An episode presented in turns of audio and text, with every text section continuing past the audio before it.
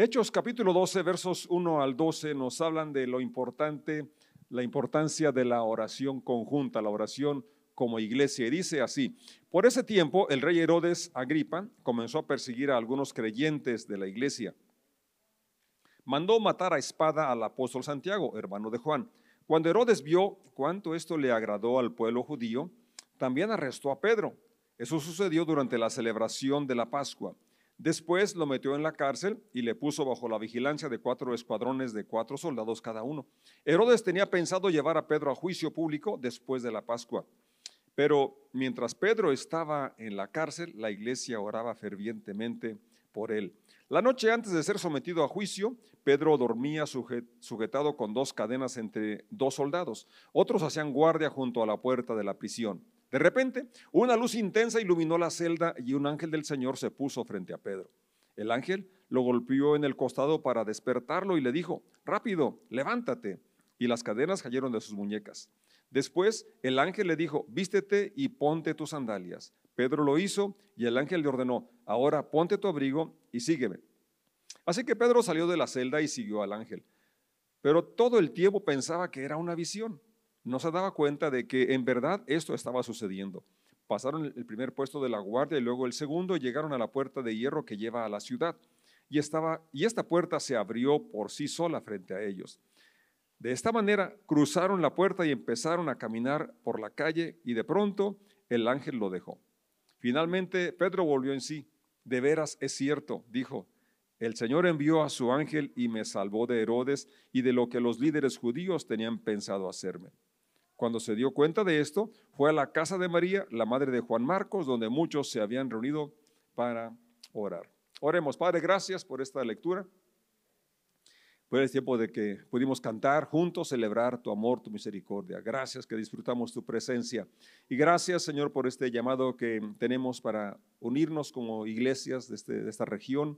Y gracias por esta lectura que nos inspira y podemos ver, Señor, que tú estás al pendiente de tus hijos y que tenemos un llamado para orar juntos. En el nombre de Jesús decimos, amén, amén.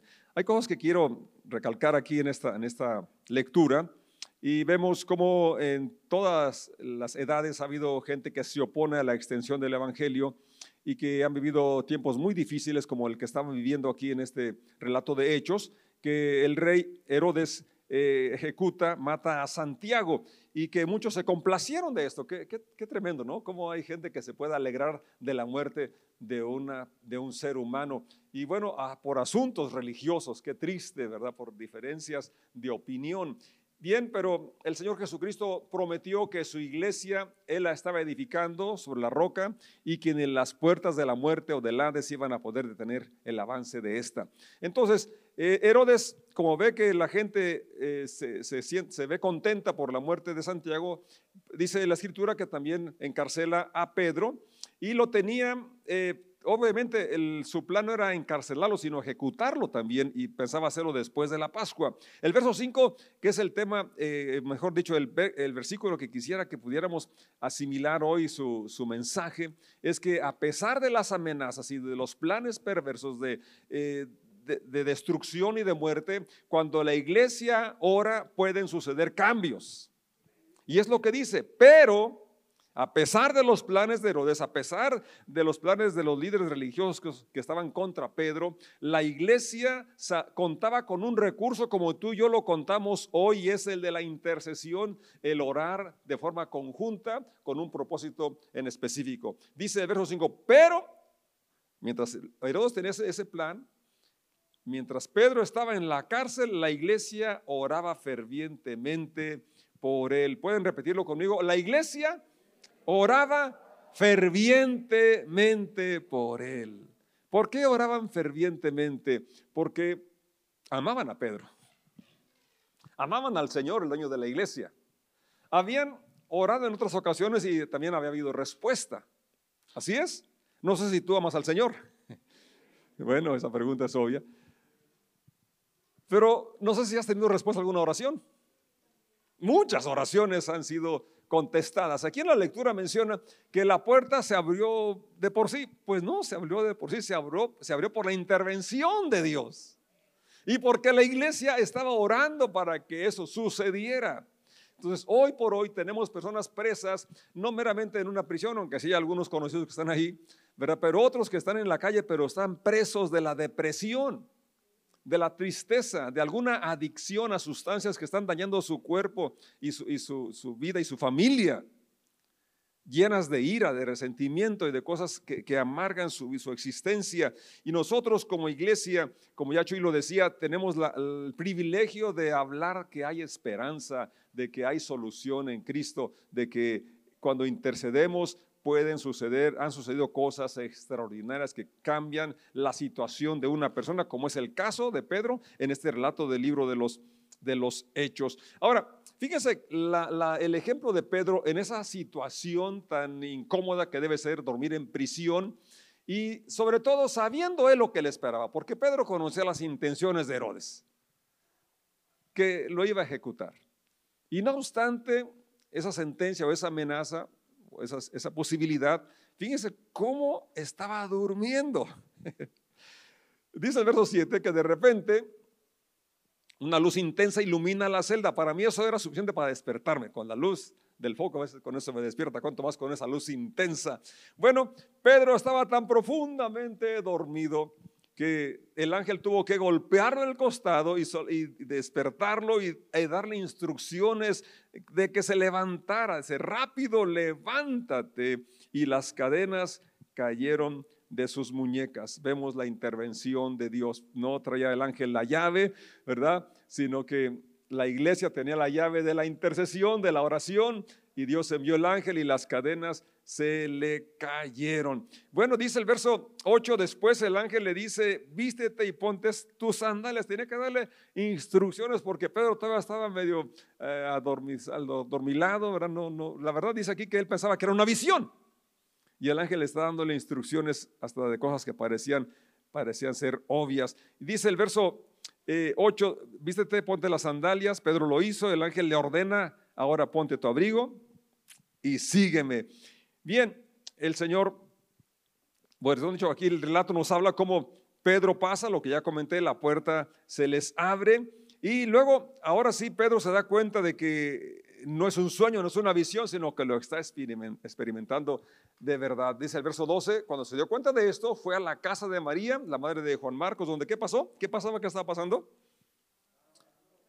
Así es. ¿A qué horas aproximadas sería este acontecimiento? Ya estaba dormido. No sé, quizás medianoche, ¿verdad? Es que ahorita que estaba el Chuy anunciando el evento, que es de, de 4 a 9, son muchas horas, son cinco horas. Y, digo, bueno, pero, y luego me acordé de esta lectura, caray, no eran cinco horas las que estaban orando, tenían más horas orando, intercediendo porque había una necesidad apremiante. Y eso es lo que necesitamos estar conscientes de que hay necesidades apremiantes a nuestro alrededor. ¿No es cierto? Aquí en nuestra ciudad ya no es la ciudad pacífica que era hace un tiempo no muy lejano. Ahora, la verdad, mucha inseguridad.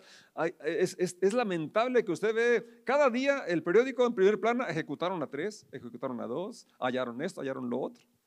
Y no se publica todo lo que sucede, ¿verdad? Personas que, están siendo amenazadas, ¿verdad? Personas que, están sufriendo de, violencia en, todos los, los, tipos, ¿verdad? Entonces la iglesia tenemos que darnos cuenta de la necesidad que apremia en cuanto a la inseguridad, en cuanto al desempleo, enfermedades terminales que están eh, sufriendo personas que amamos, personas que son de nuestra congregación, familiares nuestros. Entonces la, necesidad es apremiante, entonces es un llamado a interceder como iglesia. Yo creo que eh, el asunto personal ya se supone que lo tenemos eh, bien establecido porque es el principio que Jesucristo estableció, ¿verdad? La oración en privado. Él dice, enciérrate, ora en secreto y tu Padre que oye en secreto te recompensará en público. Pero es un principio que los apóstoles conocían, pero sabían que además de la oración personal, privada, también es importante la oración grupal, la oración congregacional, la oración conjunta, que es lo que estaban haciendo eh, los creyentes al orar ahí en la casa de María, al orar por Pedro.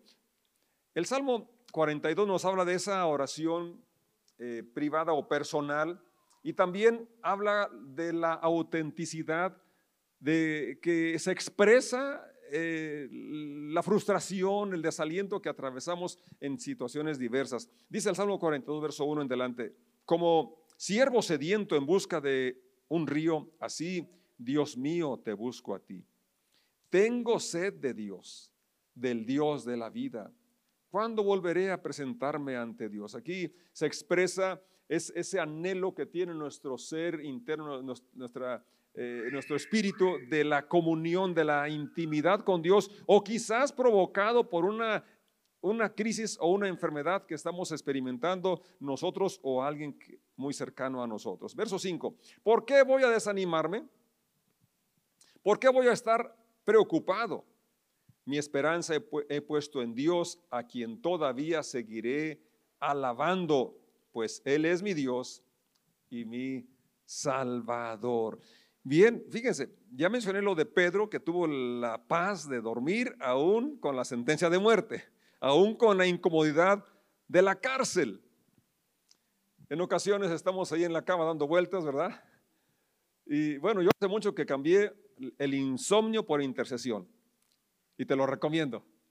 Si una noche por alguna razón se te va el sueño, pues aprovechalo orando, aprovechalo leyendo, y de eso es, productivo y además te vas a dormir, ¿verdad? Más pronto de lo que hubieras si, quedas ahí dando, dando vueltas en la cama. Bueno, el salmista menciona ahí esto, ¿no? ¿Por qué voy a estar preocupado? En lugar de eso, voy a poner mi esperanza en Dios. Es decir, yo ya he puesto mi esperanza en Dios, por tal razón no voy a preocuparme, voy a alabarlo, voy a declarar que Él es mi Salvador, que Él va a interceder, que Él va a eh, intervenir en sacarme de esta situación compleja, difícil que estoy pasando. Verso 6, me siento muy desanimado. Se no esconde, ¿verdad? Esos momentos en los cuales todos hemos pasado un cierto desánimo. Por eso pienso tanto en ti. Fíjate qué cosa. Ya no estaba pensando en aquella circunstancia, situación o persona que lo hizo desanimar, aquella frustración, sino más bien aquel desánimo lo guió a concentrar su atención en Dios. Por eso pienso tanto en ti desde la región del río Jordán, desde los montes de Hermón y Misar. No importa, ¿verdad? La distancia, en aquel momento, en aquellos tiempos, eh, se creía, ¿verdad?, que ahí el, lugar donde se manifestaba la gloria de Dios era ahí en el lugar de adoración en Jerusalén. Pero Hoy tenemos, según dice Hebreos, mejores promesas, un pacto, ¿verdad? Mucho mejor. ¿Por qué? Porque no es en el lugar exclusivo, sino donde quiera que estemos podemos clamar al Señor sabiendo que Él está con nosotros, que Él nos escucha y que Él nos responde.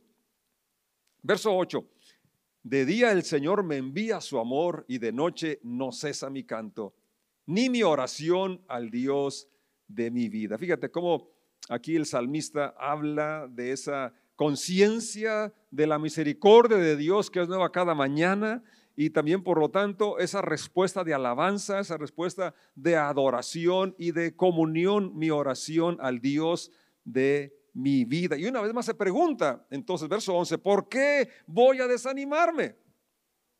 ¿Por qué voy a estar preocupado si mi esperanza la he puesto en Dios a quien todavía seguiré alabando. Él es mi Dios y mi Salvador. Qué declaración tan, tan llena de, fe, de confianza que necesitamos hacer nuestra hoy por hoy, tú y yo.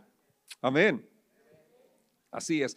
Otra faceta importante de la, de la oración es ese tiempo de, contemplación o de meditación en, en, el Dios, al Dios que le servimos, que es un Dios real y que nos ama. Y que la oración no se limita solamente a pedir. De hecho, si le, vemos el, Padre Nuestro, la oración modelo, dada en respuesta a la petición expresa de que se nos enseñe a orar, nos damos cuenta que inicia con adoración. Padre nuestro que estás en los cielos, santificado sea tu nombre. Se está exaltando, adorando, alabando a Dios antes de pedir.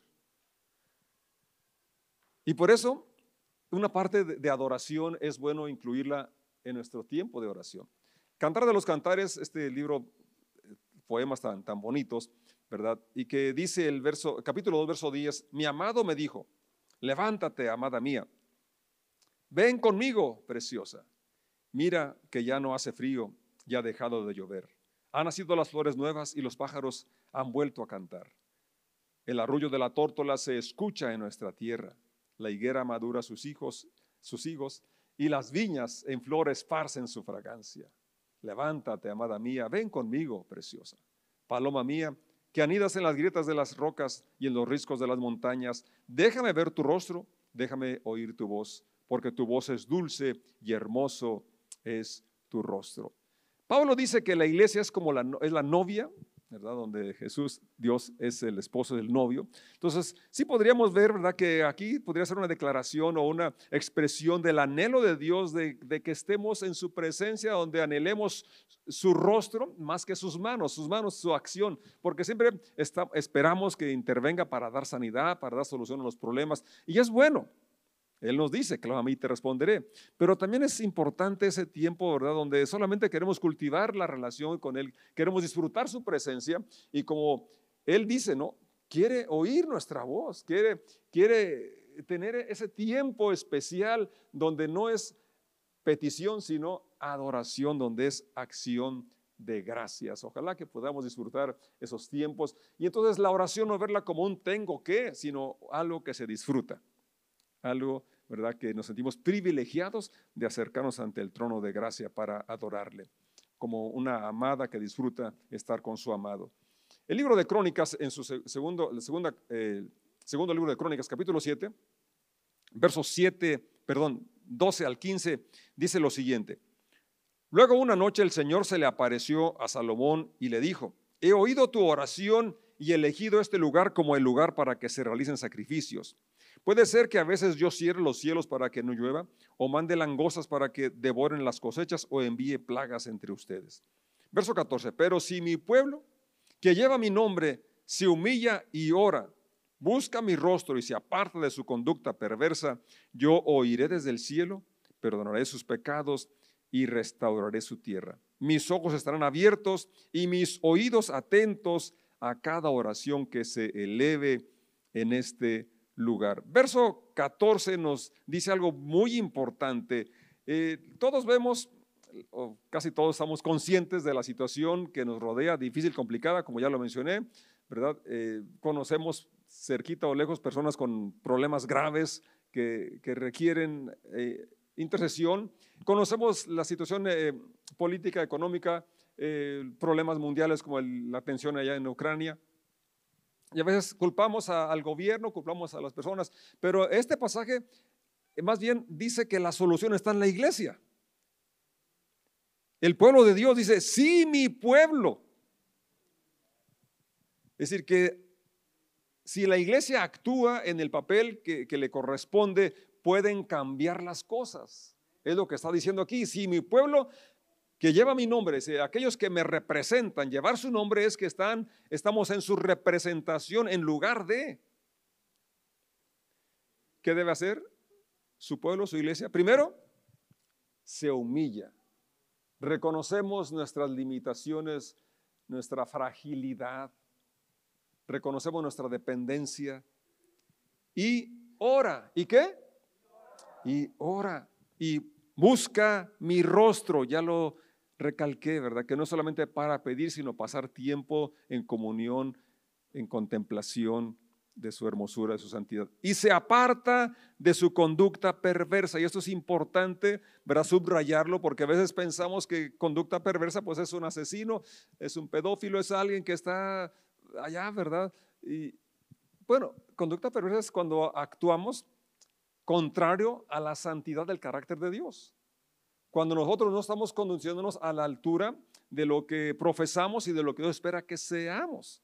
Y, esto es importante, ¿verdad? Porque la Biblia nos habla cómo hay que conducirnos y además el Espíritu Santo nos redarguye, nos muestra cuando tenemos una actitud o una conducta que no es agradable a Dios, que va contra la, la esencia de lo que somos como hijos de Dios. Entonces, por eso es apartarse de su conducta perversa se aplica a mí. Fíjate cómo es una, serie de cosas que necesitamos hacer. Humillarnos, orar, buscar su rostro y aquello que se nos ha mostrado, ya sea por la lectura o por lo que el Espíritu nos muestra a nuestro, a nuestro, espíritu, entonces apartarnos de esa conducta. Entonces sí dice, yo oiré desde el cielo, perdonaré sus pecados y restauraré su tierra. Yo creo que sí puede haber restauración en nuestras familias, de armonía, de paz, sí puede haber restauración en nuestra ciudad, en nuestro, en nuestro país, en, nuestro mundo, si nosotros como iglesia tomamos este lugar que nos toca, que nos corresponde. Entonces dice la promesa, verso 15, mis ojos estarán abiertos y mis oídos atentos a cada oración que se eleve en este lugar. Yo te voy a invitar que te pongas de pie, por favor. Y oremos al Señor, le demos gracias por este, esta posición que nos da como iglesia de poder pararnos en la brecha, de interceder, de clamar y creer que el Señor puede intervenir, quiere intervenir para restaurar. Hay personas aquí en nuestra congregación que están batallando con el cáncer, batallando con el COVID todavía, con secuelas del COVID, personas que están así atadas al temor por las circunstancias que, se dicen o las que están experimentando. Eh, hay personas eh, con desempleo, personas con limitaciones económicas, personas eh, pasando por un divorcio, personas pasando por situaciones muy, muy complicadas. Y no podemos estar indiferentes, no podemos estar apáticos. Necesitamos como iglesia tomar ese lugar que se nos ha asignado, interceder, como la iglesia intercedía por Pedro en su momento y el Señor intervino para liberarlo.